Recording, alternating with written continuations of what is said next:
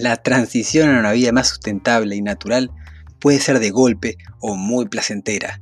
Este podcast tiene como objetivo principal ayudarte e inspirarte a diseñar tu vida para que puedas disfrutar del proceso. Bienvenidos a Aventura Permacultura.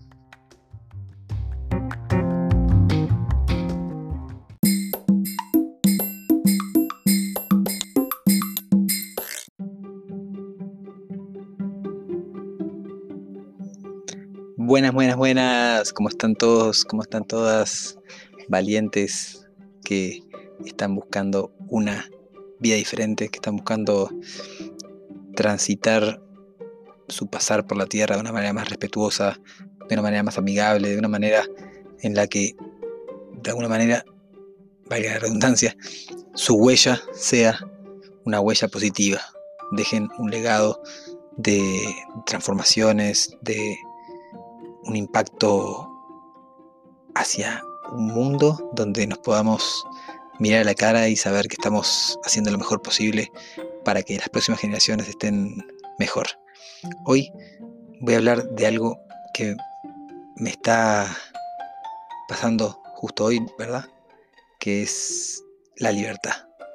Y un principio de la permacultura que dice, trabajo genera más trabajo. Vamos con el episodio número 25 de Aventura Permacultura.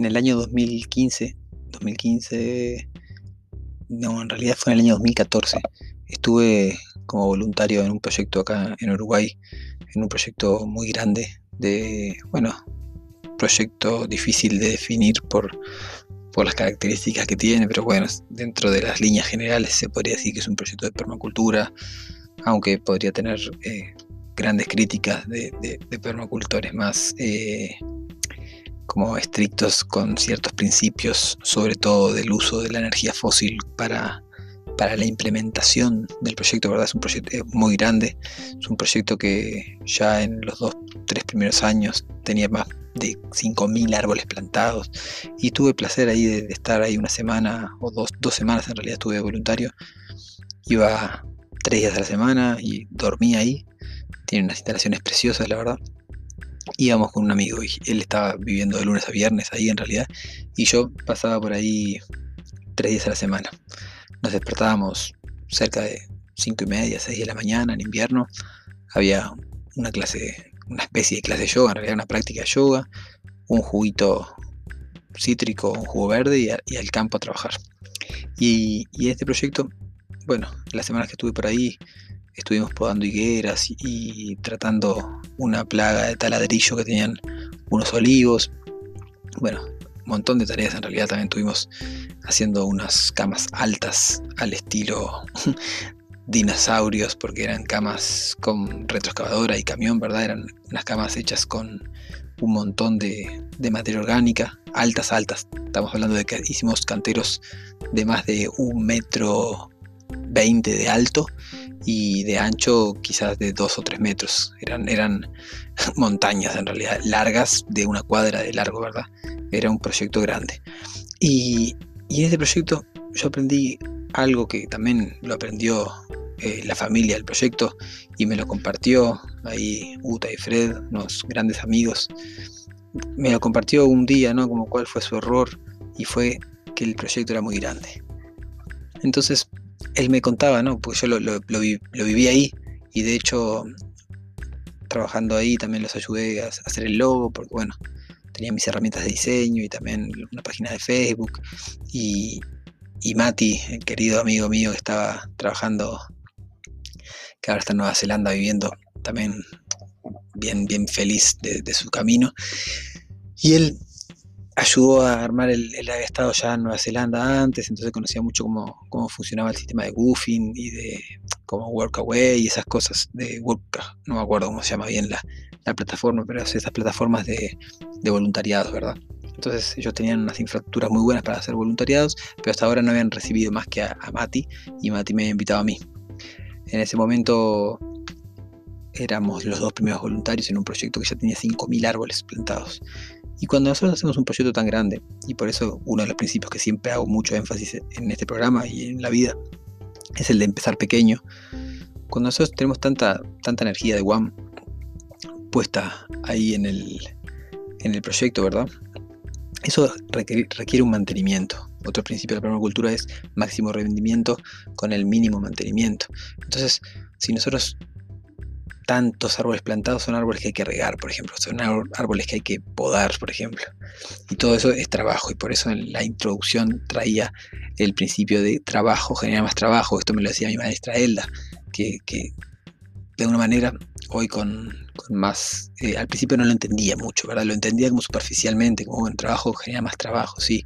Si yo, eh, si yo hago algo, eso tiene una, una, una nueva vida de alguna manera y, hay que mantenerlo, ¿no? Entonces, hoy lo puedo ver con más profundidad de, que de alguna manera nosotros estamos intentando minimizar nuestro mantenimiento, pero cuando nosotros hacemos algo, tenemos que buscar la, tenemos que buscarle la vuelta para, que ese algo esté tan vinculado con nuestras otras actividades, que, el mantenimiento de, ese algo sea como parte de nuestros flujos, como parte de nuestra rutina y que sea liviano, ¿verdad? Ahí va a estar siempre de la mano la cantidad de personas que estamos para sostener el proyecto, va a estar de la mano también las herramientas, la tecnología que tenemos de alguna manera para, para poder sostener eso, ¿verdad? Y, en ese momento recuerdo que, bueno, Fred, este, este amigo alemán que, era el, como el guardián, como el, sí, sí, el dueño del proyecto junto a UTA, él estaba trabajando desde, era del el famoso de sol a sol, ¿verdad?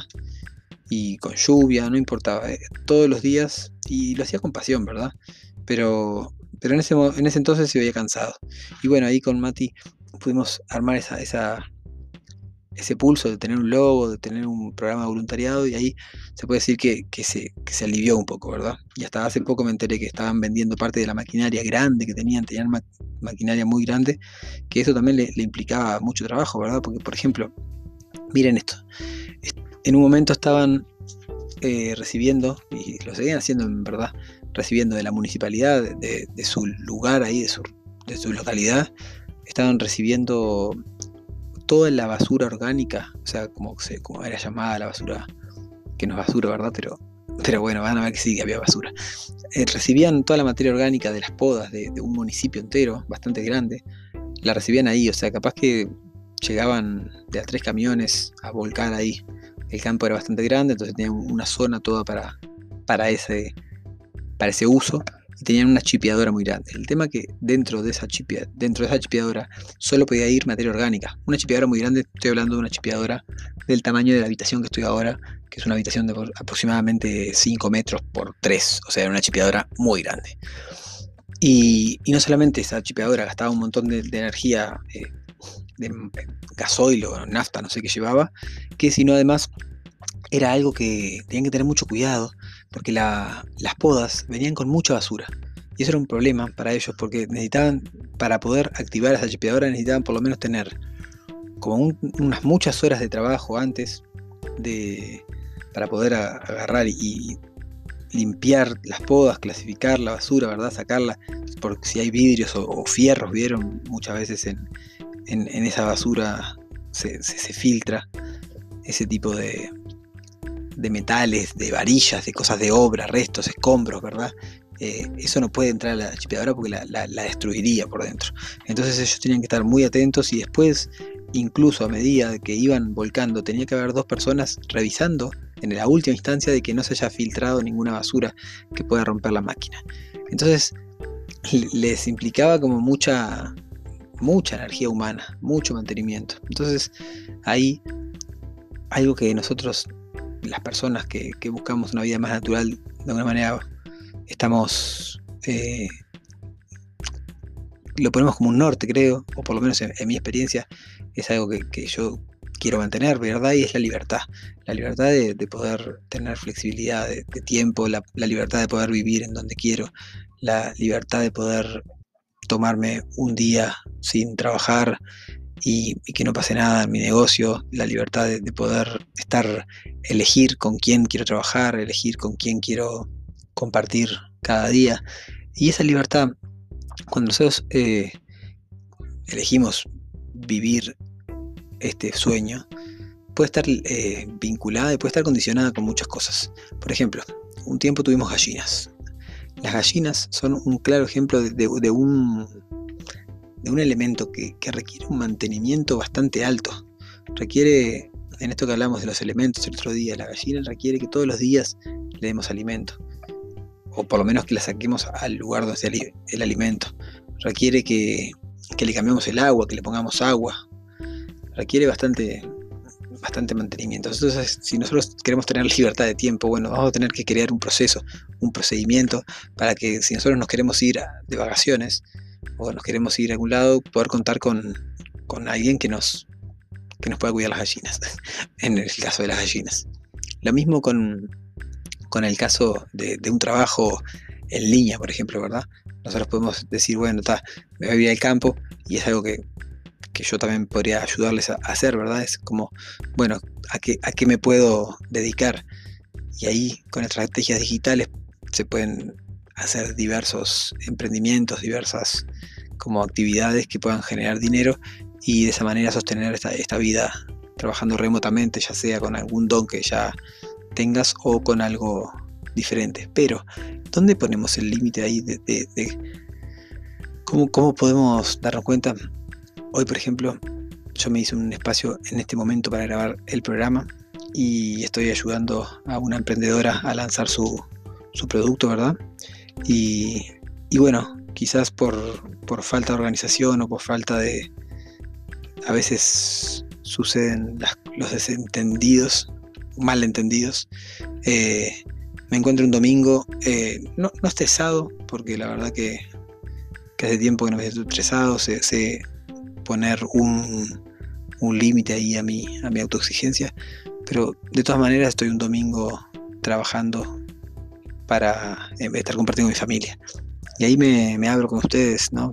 mis queridos y mis queridas valientes que están ahí buscando cómo siempre podemos eh, caer en, esta, en este viejo patrón, ¿verdad? de, la autoexigencia y en este viejo patrón de, del, máximo rendimiento. Pero miren esto, ¿verdad? Acá, en todos los ámbitos.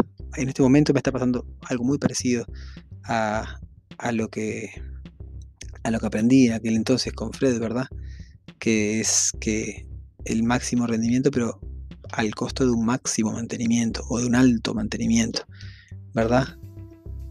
Y bueno, quería dejarles ese, ese pensamiento hoy. Quería dejarles como una, algo bien fresquito, algo bien calentito que, estoy viviendo el día de hoy, que es como, de alguna manera, encontrar el equilibrio de, poder regular los tiempos, ¿verdad? De poder regular eh, que esos viejos patrones de, exigencia o que esos viejos patrones de, de alto mantenimiento, que están vinculados muchas veces a que si bien estamos en el campo, también tenemos una computadora y abrís la computadora y te, te puedes conectar al toque con toda la velocidad esa de, del mundo, del mundo, entre comillas, exterior.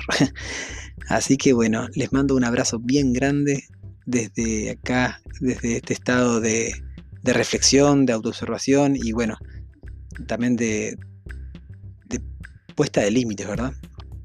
Un, un aprendizaje muy grande son los límites. Les dejo este capítulo diferente, este capítulo que quizás les pueda resonar, quizás no, pero bueno, fue lo que, lo que tenía ganas de compartir con ustedes hoy. Nos vemos mañana para el episodio 26 de Aventura Permacultura.